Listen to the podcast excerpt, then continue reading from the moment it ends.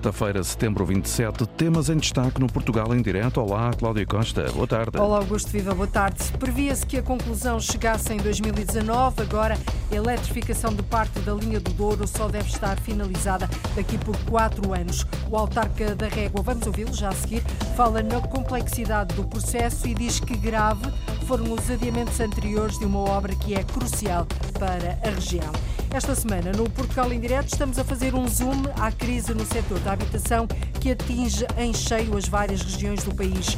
Viseu está a comprar casas nas aldeias da periferia para fazer face ao problema, ao mesmo tempo que tenta combater o despovoamento do espaço rural. Hoje, quarta-feira, é dia de ligarmos o GPS da Cultura. Cristina Planas Leitão, co-diretora do Teatro Municipal do Porto, e Pedro Barreiro, diretor do Espaço do Tempo em Montemoro Novo, vão dar-nos sugestões do que vale a pena reter nas agendas culturais de norte a sul do país. Fique para ouvir. Portugal em direto, a edição é da jornalista Cláudia Costa. Só daqui a quatro anos, a obra de eletrificação da linha do Douro entre Marco de Canaves e a Régua sofreu mais um atraso. Quando foi lançada, previa-se que os carris estariam em pleno funcionamento em 2019. O autarca da Régua lamenta, mas diz compreender a posição da Infraestruturas de Portugal.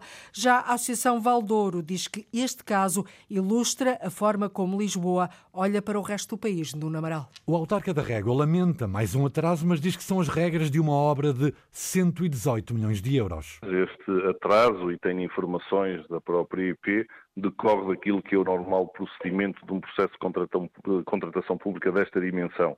Os pedidos de esclarecimento são normais, as dúvidas são normais por parte dos concorrentes e, naturalmente, que em função da extensão desses esclarecimentos e das dúvidas, o próprio Código de Contratação Pública prevê que haja a prorrogação da entrega de propostas. Grave para José Manuel Gonçalves, grave foi o que aconteceu antes? Passamos um quadro comunitário todo onde este investimento estava contemplado e não foi realizado.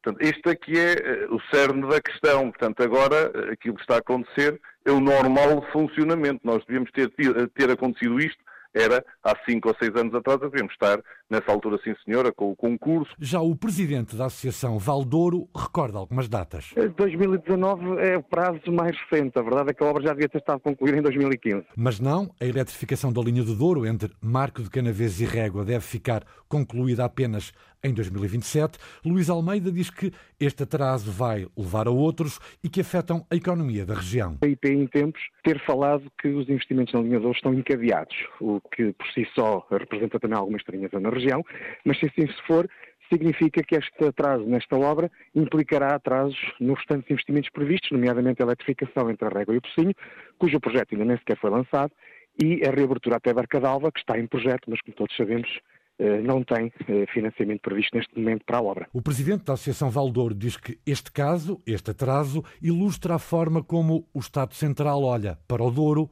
para o interior do país. E a Antena 1 contactou a empresa Infraestruturas de Portugal, mas até agora sem resposta. Já há novos elétricos em circulação em Lisboa. A Carris promete uma maior frequência e também a extensão da linha 15E, uma linha muito turística que passa por Belém, junto ao Rio Tejo. Os elétricos fazem o trajeto Algés-Praça da Figueira, agora só vão até ao Cais do Sodré por causa das obras do túnel de drenagem. Desde esta semana que há seis a circular, mas a partir de janeiro estão previstos 15 novos elétricos que se vêm assim juntar aos que foram adquiridos em 1995, duplicando a frota ao serviço da linha 15, Arlinda Brandão. Continuam a ser os amarelos da Carris. A cor mantém-se, mas o design é mais moderno. Cheiram a novo, são mais silenciosos e muitos lisboetas e turistas estão esta semana a estrear o novo elétrico 15. É um elétrico muito moderno, tecnologicamente evoluído, confortável, silencioso, seguro, que tem uma maior capacidade, tem capacidade para 220 pessoas e que estamos cientes que vai proporcionar uma, uma melhor experiência aos nossos clientes. Pedro Bogas, o presidente da Carris, a empresa municipal de transporte público de Lisboa. Há 28 anos que não, não tínhamos novos elétricos e, portanto, esta chegada do novo elétrico é para nós um marco histórico muito, muito importante e muito relevante. Estes 15 novos veículos vêm juntar-se aos 10 elétricos articulados adquiridos em 1995. Os novos são mais compridos, medem 28 metros e meio e podem transportar mais passageiros. 221. A zona que percorrem é a Beira Tejo, entre Algés e a Praça da Figueira. Agora, com as obras na cidade, ficam no Cais do Sodré. É frequente ver o elétrico 15 articulado cheio de turistas que vão a Belém e têm sido utilizados com frequência autocarros para responder à procura. Mas o presidente da Carris diz que com os elétricos novos isso vai ser menos habitual. A perspectiva é que uh, grande parte da oferta seja garantida por estes novos. A compensar, gostaríamos sempre de compensar com elétricos, porque a linha do 15 é uma linha de elétricos, em primeiro lugar. Em situações muito pontuais, então utilizaremos os autocarros, mas o, o objetivo é que seja uma linha de elétricos e, portanto, que seja garantido o serviço, a operação com elétricos. A Carris, com a utilização de mais elétricos, quer combater a poluição e para quem gosta de fazer este percurso num elétrico dos antigos, isso está a acontecer cada vez menos. Os antigos já não circulavam regularmente nesta linha. O que acontece é que eles vão fazendo algumas substituições dos articulados e, portanto, agora já não é necessário fazer uma compensação da mesma forma que sucedia antes. Ainda assim, vamos poder eh, ter ainda alguns elétricos antigos a operar na linha do 15. É um investimento de cerca de 40 milhões de euros por 15 novos elétricos. Seis já andam num vai e vem na zona ribeirinha, os restantes vão chegar, entretanto, para estarem todos a circular a partir de janeiro. Janeiro.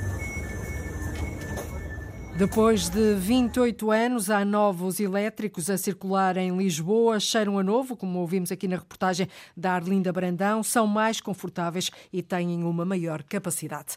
O Metropolitano de Lisboa começou este mês o processo das expropriações e ocupações temporárias de casas para conseguir fazer o prolongamento da linha vermelha de São Sebastião Alcântara. Segundo a empresa, nesta fase estão envolvidos cerca de 20 edifícios. Foram cumpridos todos os requisitos previstos na lei. O metropolitano garante que os moradores e os proprietários dos imóveis abrangidos foram informados por carta sobre as condições propostas, incluindo as indemnizações, os realojamentos e o calendário do processo. A Antena 1, de resto, já fez reportagem no local. Há poucos meses ouvimos famílias que têm de sair de casa de forma definitiva ou provisória na Rua do Costa, Maria Pia e Travessa do Livramento. Na altura, queixavam-se de falta de informação. O metropolitano de Lisboa Lisboa vem agora garantir que estão em marcha esses esclarecimentos aos moradores. A Câmara de Penacova exige a requalificação da Estrada Nacional 110 que liga o Conselho à cidade de Coimbra. Os problemas identificados pela autarquia passam por pavimento em mau estado, pouca sinalética, muros e taludes derrubados. São 20 quilómetros ao todo, Lourdes Dias, que o Executivo de Penacova quer ver reabilitado. A Estrada Nacional 110 corre ao longo do Rio Mondego entre Penacova e Coimbra. São 20 quilómetros difíceis para os condutores, diz o autarca de Penacova, Álvaro Coimbra. O que temos notado é uma, um abandono e uma falta de manutenção e conservação desta estrada, que é uma estrada nacional e esse, essa falta de conservação e de manutenção tem-se refletido numa série de problemas que eh, põem em causa a segurança dos automobilistas. Os pontos negros foram identificados e já estão nas mãos do secretário de Estado das Infraestruturas. O autarca de Penacova levou para o encontro com o governante um relatório com todos os detalhes sobre o mau estado da via.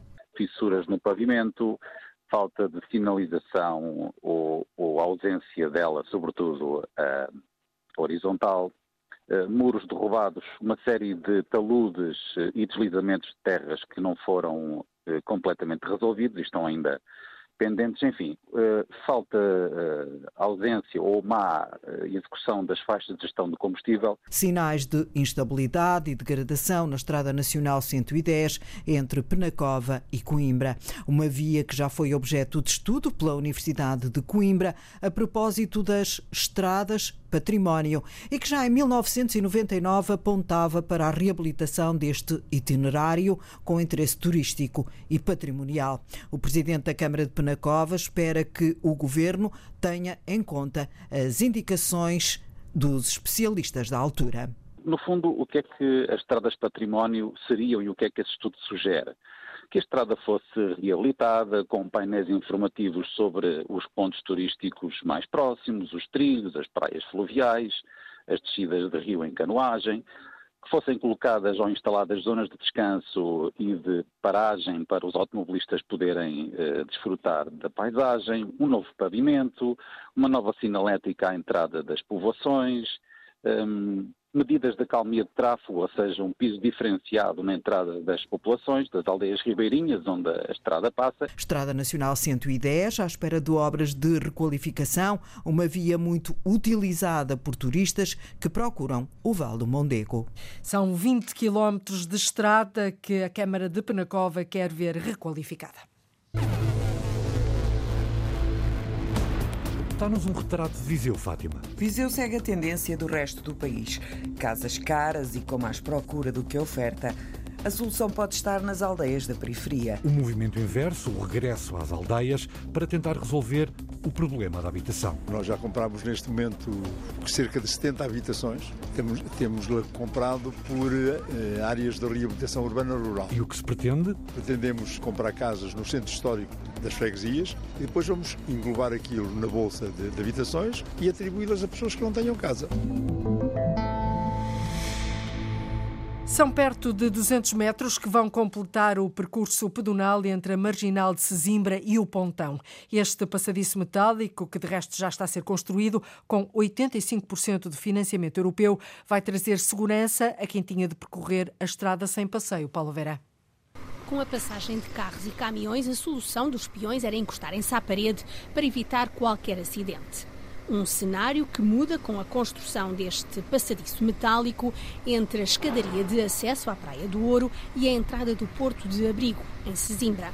Um projeto que estará terminado, segundo o presidente da autarquia, Francisco de Jesus, ainda este ano. A obra está neste momento em curso. Eh, se tudo correr bem, eh, durante o mês de outubro ficará concluída. E nós estamos a falar de que verbas? Conjunto da candidatura ultrapassa, eh, ultrapassa meio milhão de euros. O conjunto da candidatura, com financiamento, como eu disse, de 85%. Com 85% de financiamento de dinheiros europeus, esta candidatura vai permitir percorrer os 3 km paralelos ao mar, com um custo de 75 mil euros por parte da autarquia. Estamos a falar de um passadiço neste troço. Quem quiser fazer desde o grande pontão, que até é utilizado muitas vezes para a zona de lazer, de atividade física, até à Califórnia, que é o outro topo da Vila de Cima, pode fazê-lo neste momento, em, depois de concluído, pode fazê-lo em extrema segurança, sem qualquer Isto tipo Estamos a falar de que distância? Estamos aqui 3 km talvez. 3 km entre um topo e outro. E isto, para uma vila que tem estas características, uma baía lindíssima, o facto de as pessoas poderem percorrer tudo o que é possível da sua marginal de um topo ao outro seja eh, numa caminhada entre amigos, seja até praticar atividade física, é uma coisa fenomenal. Um projeto que devolve a Sesimbra o percurso pedonal completo entre a Marginal de Sesimbra e o Pontão. Com 85% de financiamento europeu, Sesimbra consegue concluir o percurso pedonal ao largo de toda a Baía da Vila. A Câmara de Pedrógão Grande vai criar um centro náutico numa antiga estação de tratamento de água situado na praia fluvial em Albufeira do Cabril. Este município do distrito de Leiria candidatou-se ao Fundo de Turismo para poder avançar com o processo de valorização daquela albufeira. O empréstimo bancário já foi aprovado, o financiamento era insuficiente, é o que diz o autor autarca António Lopes. A obra integra um ancoradouro, um posto de vigia e uma piscina e vai custar mais de um milhão de euros. Nós queríamos uh, iniciar a obra ainda este ano, não é? Portanto, no mínimo até, até, até finais de dezembro iniciar a obra e, e, teria que estar terminada em 2024. Em 2024. Ela insere-se, portanto, numa, numa estratégia uh, de aproveitamento dos planos de água, aproveitamento turístico dos planos de água uh, do Conselho de Pedrógão e, e, é complementar, digamos assim, à nossa, à nossa candidatura à estação náutica, portanto, ao Fórum Oceano, que foi, portanto, desenvolvida ou foi submetida agora em setembro uh, deste ano. A Câmara de Pedrógão Grande está agora a aguardar pelo resultado. O autarca disse à Antena 1 manter a esperança neste projeto vai ser uma mais-valia para todo o Conselho. É o que acredita António Lopes. Porque vai criar condições para uma maior operacionalidade, dar novas condições físicas de exploração a grupos, a grupos relacionados com, com, com, com o desporto, não é? E a federações, portanto, canoagem e não só, não é? Natação e, e por aí fora. Atividades relacionadas com o lazer, atividades náuticas relacionadas com, com, com o lazer. Portanto, equipamento não, não dispunhamos, dará uma, uma nova, digamos assim, uma nova valência à, à, à Albufeira do, Albufeira do Cabril e ao Conselho. As obras devem arrancar até ao final do ano e devem estar concluídas até dezembro de 2024. A crise da habitação volta a sair à rua já no próximo sábado, dia 30. As autarquias tentam arranjar as mais variadas alternativas para os cidadãos. Hoje olhamos para Viseu. Em Viseu, para fazer face ao problema, a Câmara já comprou 70 habitações nas aldeias da periferia da cidade. O programa, que deverá estar concluído em 2026, daqui por três anos, prevê um investimento investimento total de 14 milhões de euros e, ao mesmo tempo que tenta fazer face à escassez de habitação, ajuda Fátima Pinto a combater o despovoamento do espaço rural. Viseu segue a tendência do resto do país. Casas caras e com mais procura do que oferta. A solução pode estar nas aldeias da periferia. A Câmara de Viseu está a comprar casas velhas e devolutas. O processo está no início, mas já tem números. Ele está numa fase inicial, mas já eh, com, eh, digamos, com concretizações. Nós já compramos neste momento eh, cerca de 70 habitações eh, e temos, temos comprado por eh, áreas de reabilitação urbana rural. O que é que nós pretendemos com isso?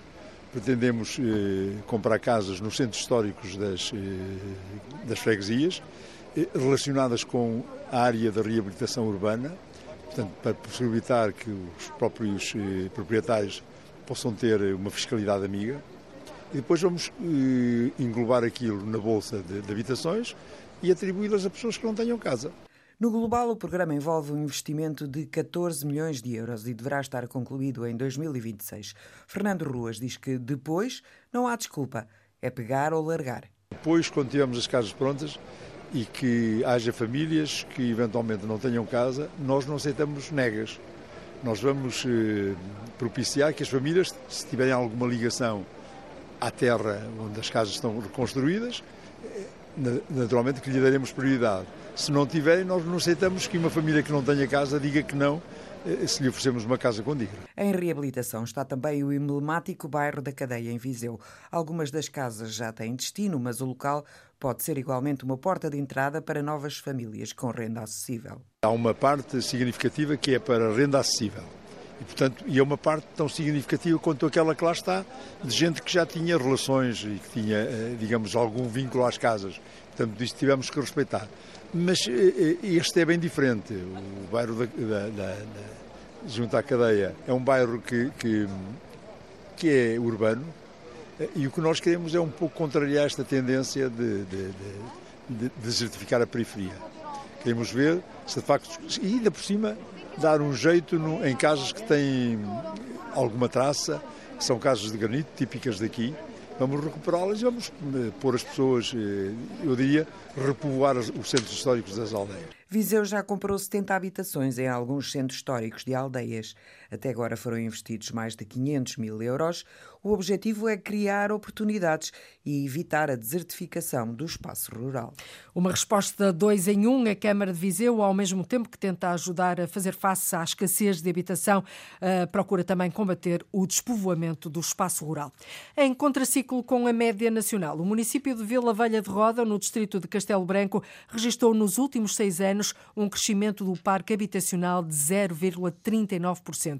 Mais casas, mais emprego e também mais gente para esta Vila Reana, Cristina Santos. Em 10 anos, a população duplicou em Vila Velha de Rodão. O autarca Luís Pereira enumera as estratégias que tem seguido na habitação. Aquisição de terrenos portanto, privados, execução de loteamentos pelo próprio município, onde o município suporta toda a construção e todas as, as infraestruturas, e depois a venda desses terrenos a preços simbólicos. Nós, em Vila Velha de Rodão, conseguimos disponibilizar terrenos de 500 a 600 metros quadrados para as pessoas autoconstruírem a mil euros o, o, lote, portanto, de preço base. Depois feita uma licitação, Posso dizer que a última urbanização que nós aqui fizemos, num sítio fantástico da vila, da vila com vista privilegiada sobre o Tejo, nós vendemos 10 lotes com uma média de 500 a 600 metros quadrados a um valor máximo de 3 mil euros. A isto junta-se o investimento da autarquia na reabilitação urbana e também nos apoios às famílias. Na creche triplicámos o número de crianças em creche, portanto, nestes 10 anos.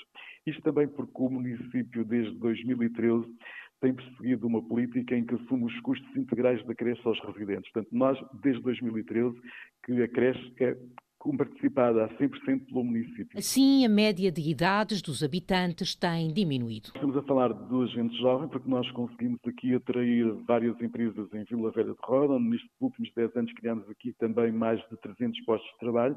Estamos a falar de população qualificada e estamos a falar de jovens em idade fértil, portanto, renovou-se muito aqui a população em Vila Velha de Roda.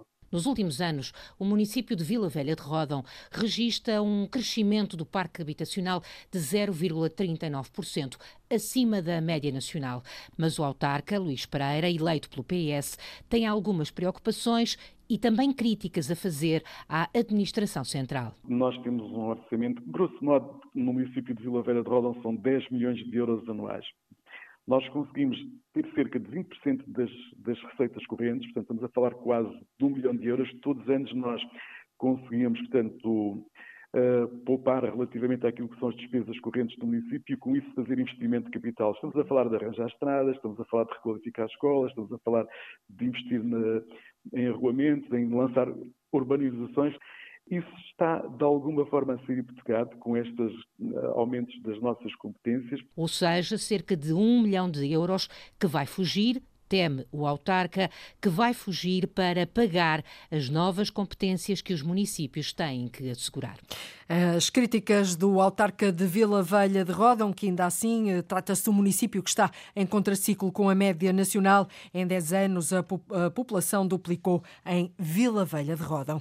Os Açores registaram em agosto 556 mil dormidas em alojamentos turísticos, mais 17% do que no período homólogo, isto segundo uma estimativa do Serviço Regional de Estatística. As agências de viagem dizem que os visitantes chegam sobretudo por recomendação pessoal do destino, atraídos pelo turismo de natureza, mas o perfil do turista muda consoante a ilha que, esco que escolhem visitar. Eduardo Mendes da parte das agências de viagens a certeza de que a maioria dos visitantes chega por recomendação do destino. A recomendação de alguém que já veio. Essa é o boca a boca. No fundo, é o boca a boca. Neste momento tem muito América, americanos mesmo, sem ser uh, o mercado da saudade, que é um mercado que tem familiares cá, há muitos americanos, há bastantes canadianos e depois temos o, os italianos, os espanhóis, os franceses, muito francês este ano. Catarina Teles, da agência de viagens Teles. Os visitantes mudam consoante a ilha, explica António Pedroso, da agência de viagens Aquários,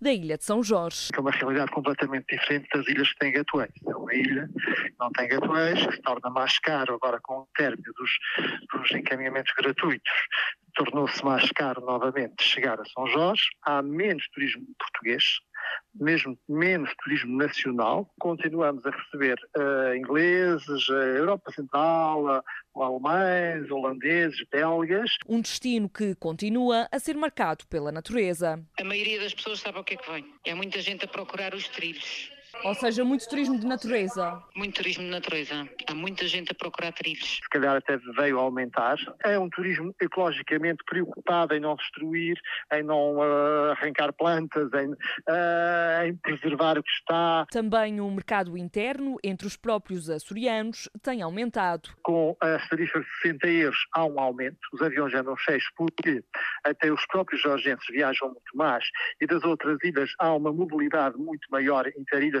Mudanças de ilha para ilha, mas os agentes, no geral, esperam pela consolidação do destino ao longo da época baixa. Está em alta o turismo nos Açores. O perfil do turista que procura o arquipélago muda consoante a ilha que escolhem visitar. E hoje comemora-se o Dia Mundial do Turismo, precisamente. O tema escolhido pela Confederação do Turismo de Portugal para assinalar a data é o turismo como fator de coesão nacional. O debate vai decorrer no Algarve. Mas o jornalista Jorge Esteves escutou uma especialista em marketing territorial, Dulcineia Catarina Moura, é coordenadora da Associação Territórios do COA. Ela defende que o turismo favorece a coesão do país e mais, acredita que os territórios estão cada vez mais bem preparados para propor novas experiências a quem os visita. Se estamos a falar daquilo que é o setor de atividade que mais contribui para o produto interno bruto de âmbito nacional, portanto, que mais tem imprimido dinâmica na nossa economia nacional, nós temos que lhe dar especial relevância. Claro que estamos a falar de turismo. E neste caso, com a especialista Dulcineia Catarina Moura. Doutorou-se em Economia, especializou-se em Marketing Territorial e agora divide a ação como coordenadora da Associação Territórios do COA com a docência e a investigação académicas, a par com o desenvolvimento de projetos de promoção turística e de cooperação transfronteiriça. O que permite a Dulcinea Catarina Moura defender a tese de que o turismo favorece a coesão nacional é muito mais fácil para nós distribuirmos os turistas e os visitantes, aqueles que chegam hoje ao aeroporto de Lisboa e do Porto e dar-lhes a conhecer, por exemplo, aldeias históricas. Temos a arte rupestre do Val do Coa e dizer-lhes 200, 300 quilómetros para os turistas que vêm do estrangeiro e que querem conhecer Portugal, essa distância não é muita distância, conforme aquilo que nós consideramos às vezes e de forma errada. Toda esta raia tão cheio de histórias, é um repositório de memórias que pode ser uh, promovido estrategicamente e de forma articulada entre os diferentes agentes. O que nós queremos é uma distribuição harmoniosa de tudo, não é só do investimento privado, é do investimento público e é dos turistas e dos visitantes ao território nacional. Num território que pode ser vivenciado, porque os turistas hoje não compram só uma visita, compram uma experiência, não é? Estes territórios vão estando preparados para oferecer experiências que sejam diferentes de sítio para sítio? A questão é que estão cada vez mais preparados e que estão a inovar cada vez mais. Garantidamente, hoje, qualquer turista e visitante que chegue via aeroporto ou que chegue via rodoviária tem experiências fantásticas, tem paisagens arrebatadoras para conhecer e experiências que tem que necessariamente vivenciar. Estamos a falar territórios onde a aposta na gastronomia e dos vinhos é uma aposta de excelência. Nós estamos aqui a promover o luxo, ao nível da gastronomia e dos vinhos. Temos os melhores vinhos nesta zona entre o Alto Douro Vinheteiro e a Beira Interior. E hoje em dia, a Territórios do COA, a título de exemplo, e nesta dinâmica de imprimir a coesão de âmbito nacional, nós estamos a apostar, por exemplo, no turismo literário na Beira Interior. E trazer até nós turistas e visitantes motivados por percorrer, por exemplo, a rota turística literária Viagem do Elefante, inspirada na obra de José Saramago. A própria obra faz uma ligação de Lisboa, de onde parte o elefante, até Viena da Áustria. Nós já estamos estamos a chamar a nós, quem vem de Lisboa, venha conhecer a Beira Interior, motivado por esta experiência de turismo literário. Temos a grande rota do Val do Coa, que liga cinco conselhos desta região de influência, desde a nascente, nos Foios, no Conselho de Sabugal, até chegar à proximidade do Museu do Coa, ao longo destes 216 quilómetros, vai poder conhecer diferentes eh, paisagens, diferentes motivações para repetir a sua visita e para alargar o seu tempo de estada na região. Temos vindo também a ter aquilo que é a atenção de jornalistas estrangeiros, porque ouvem falar da aposta de turismo literário, porque ouvem falar de uma unidade de alojamento eh, que quase que faz um tributo ao turismo do silêncio. São tantas as motivações que nós estamos, temos vindo a ter nestes territórios do interior que temos que as aproveitar e temos que as abraçar, isto tudo em prol da coesão, naturalmente. O turismo como fator de coesão nacional é este o mote para este dia, o Dia Mundial do Turismo. A conferência vai decorrer em Albufeira e vai contar com a presença do Presidente da República. A Universidade da Beira Interior está a organizar um festival de ciência integrado na Noite Europeia dos Investigadores. O evento pretende dinamizar vários espaços das cidades da Covilhã, do Fundão, da Guarda e Castelo Branco. Conta com a participação de 50 investigadores e 300 participantes. A ideia é falar de ciência de uma forma descomplicada. O comboio é um dos veículos que faz parte da divulgação com a iniciativa Ciência a Bordo, Paulo Brás. Chama-se Unite e é uma oportunidade para que a comunidade da região das Beiras conheça de forma simples o papel da investigação na vida de todos os dias, como refere Silvia Socorro, a vice-reitora da Universidade da Beira Interior. Divulgar a ciência mostrando o impacto que a mesma tem na sociedade de uma forma divertida, inspiradora, desfazendo mitos e focando temas importantes da atualidade.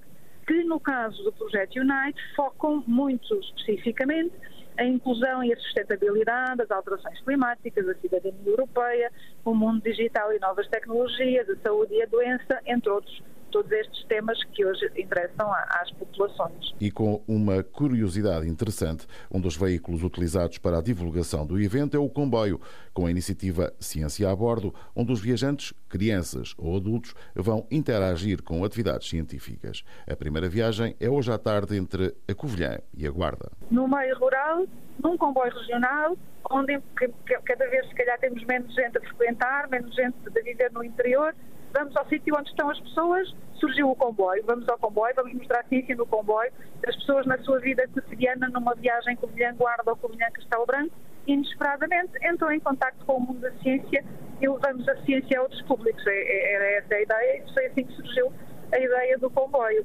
Cá está, comunicar de formas diversas e inspiradoras e chegar às pessoas em contextos inesperados. A vice-reitora da UBI, Silvia Socorro, destaca também a maratona da investigação na tarde de sexta-feira no Centro Cívico da cidade da Covilhã para abordar temas da atualidade. Desde o cancro, às alterações climáticas, à Antártica, igualdade de género, uh, nanoplásticos, uh, preocupações ambientais, uma série de temas interessantes que vão estar a decorrer uh, nessa tarde. A maior parte das atividades estáticas decorrem na estação de comboios da Covilhã, com várias exposições de vários cursos, mas sempre para falar de ciência e investigação de forma descontraída. E termina sexta-feira à noite com um espetáculo de stand-up comedy. O objetivo é mesmo esse, falar de ciência de uma forma descomplicada. Uma hora 46 minutos, neste preciso minuto, em Portugal continental e na Madeira, menos uma hora nos Açores, está na altura de ligarmos o GPS da cultura. Uma vez por semana, dois agentes da cultura, duas vozes, olham para o que há nas agendas e programações culturais de norte a sul do país e ajudam-nos a tomar nota daquilo que vale a pena ver e ouvir.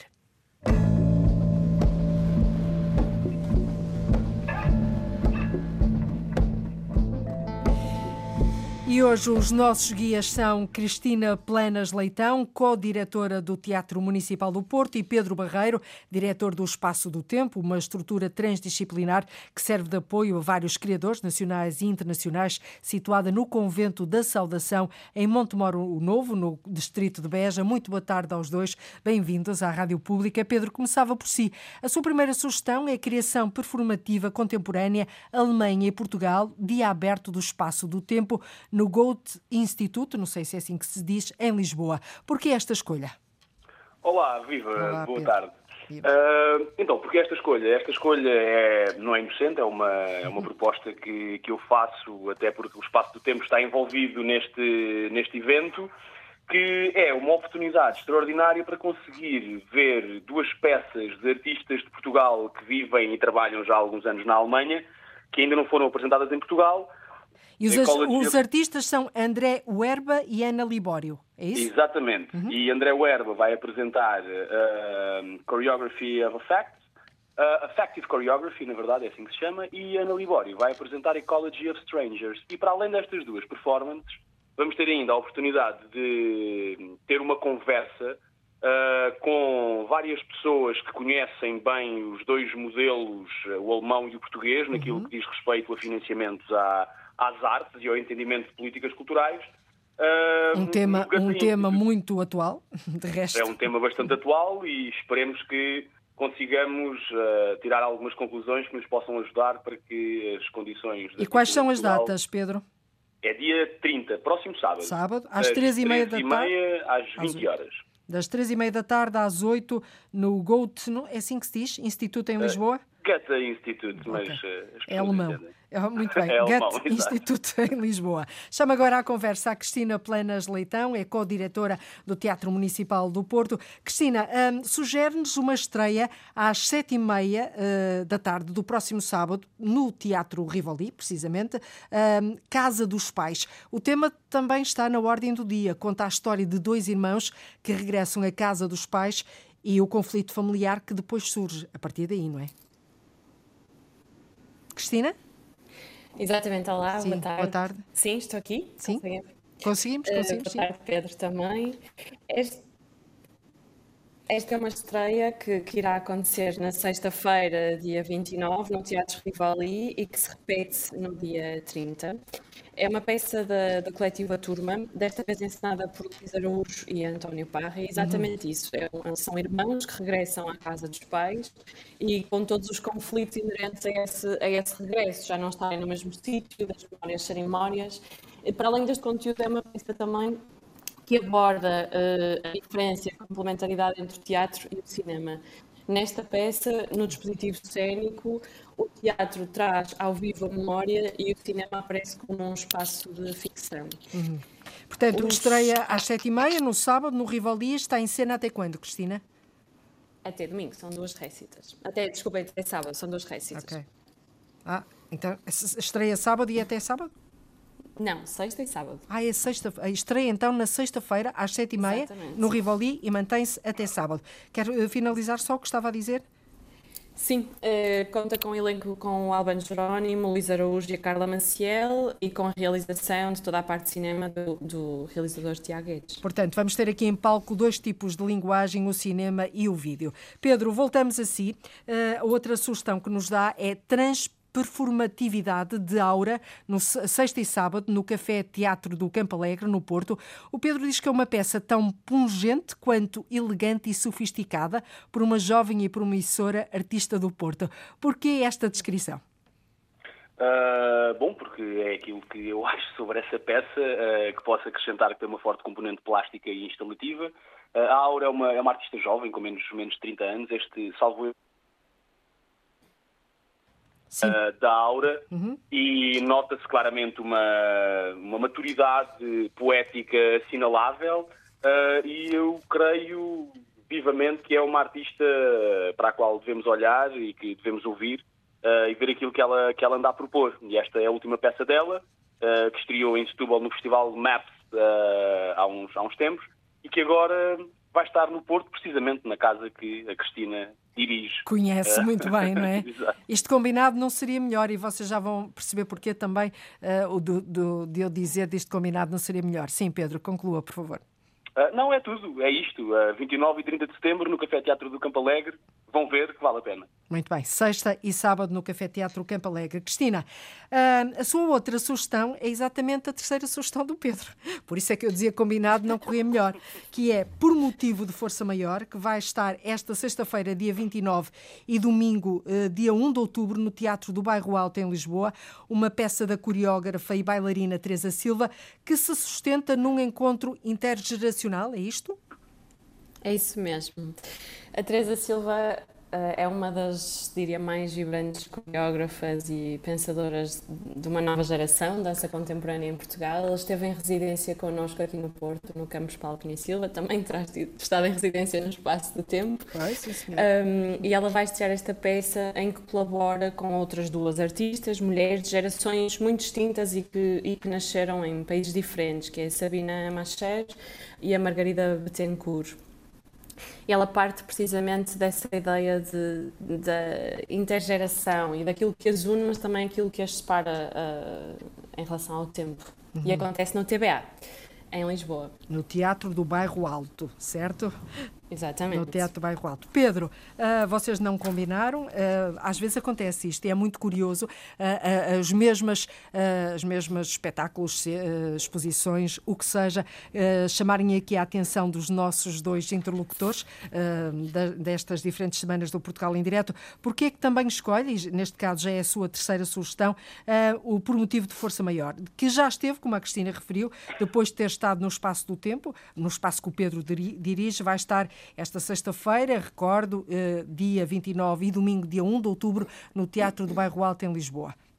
Bom, em primeiro lugar, as casas que, que, nós, que nós dirigimos, onde trabalhamos, eu e a Cristina, têm, têm visivelmente já alguma, alguma afinidade, portanto acaba por ser normal que isto aconteça. Uh, eu faço esta sugestão uh, também em grande medida porque, porque esta peça teve um ensaio aberto na semana passada aqui no Espaço do Tempo e tive a oportunidade de ver. A peça estava praticamente finalizada na semana antes da estreia. E é uma, é uma proposta bastante, bastante curiosa, uma composição bastante improvável, uh, desviada do comum, uh, com uma utilização de objetos e de ações à primeira vista cotidianos, mas com uma composição bastante sofisticada e bastante independente do ponto de vista, uhum. do ponto de vista poético mesmo, uh, da, da, composição. E é isto, a Teresa Silva, como a, como a Cristina disse, é uma, é uma artista é uma artista excelente que, enfim, que devemos, que devemos prestar toda a atenção. Sim. Ainda intermédia, uh, por motivo de força maior, com a Margarida Betancourt, com a Sabine Macher e em colaboração com o João Bento no som. Uh, e é uma, é uma bela equipa. É uma bela equipa. Portanto, a não perder por motivo de força maior, são aqui os nossos dois uh, uh, protagonistas deste GPS da Cultura desta quarta-feira, uh, a dizerem-nos que não devemos mesmo perder e nós não vamos perder. Cristina, vamos para a última sugestão, a sua última sugestão, que passa pela Galeria Municipal do Porto, que organiza os coletivos Placa. Estes coletivos são grupos de, pelo menos que se designam assim, grupos de pensamento, discussão e ação sobre a sociedade, cultura e arte contemporânea. O que é que as pessoas podem retirar daqui? É isso mesmo, eu optei pela minha terceira, terceira sugestão ser algo participativo e um grupo de pensamento, que também é importante nas artes formativas. Desta vez, os grupos placa são precisamente isso, são grupos temporários que se debruçam sobre um determinado assunto e pensam sobre ele. Este coletivo Placa que se vai realizar entre 9 e 14 de outubro nos Maus Hábitos, no Porto, uhum. é dirigido pela Vera Sacchetti na e rua, muito sobre na rua o tema do, design, Manuel. sobre o tema de como é que as coisas são comunicadas uh, e qualquer pessoa pode, pode participar. Vai uhum. contar com a orientação da Vera, do Federico Duarte, Nath Padilha, Amélie Klein e Yuri Tuma. E pretende precisamente pensar qual é o lugar do design hoje, de que forma é que ele pode comunicar, como é que interfere com a nossa vida diária, como é que, como é que interfere com movimentos sociais e políticos. Mas de que forma é que isto também pode uh, dizer ao comum de, do cidadão, como eu, como outra pessoa qualquer? Um, seguramente está a pegar numa chávena ou numa, numa taça ou a beber por uhum. algum objeto. Ou seja, o design está na nossa vida e nós nem sequer percebemos como. E tanto artistas como qualquer pessoa lida com objetos, com imagens no seu dia a dia, desde o metro até às, às compras, até aos objetos do seu cotidiano. E precisamente este coletivo pretende repensar o, o, o papel do design no mundo capitalista. É isso mesmo. Muito bem, fica esse repto então e este esclarecimento. Cristina Planas Leitão, Pedro Barreiro, foi um gosto tê-los connosco aqui neste GPS da Cultura do Portugal em Direto. Peço desculpa aos nossos ouvintes por alguma uh, falha aqui nas comunicações que não estavam as melhores, mas isto é mesmo assim. Uh, até uma próxima oportunidade. Boa tarde, obrigada. Obrigado, boa tarde. Obrigada. Obrigada. E chegamos ao fim de mais uma volta pelo país. Todos os dias ligamos o território de uma ponta ao outro, o norte e o sul, o litoral e o interior, o continente e as ilhas. Voltamos amanhã, logo a seguir às notícias da uma da tarde e contamos com a sua escuta. Até lá, fique bem. Boa tarde, Cláudia Costa, nos comandos do Portugal em direto da Antena 1, sempre depois da uma, entre a uma e as duas da tarde por aqui.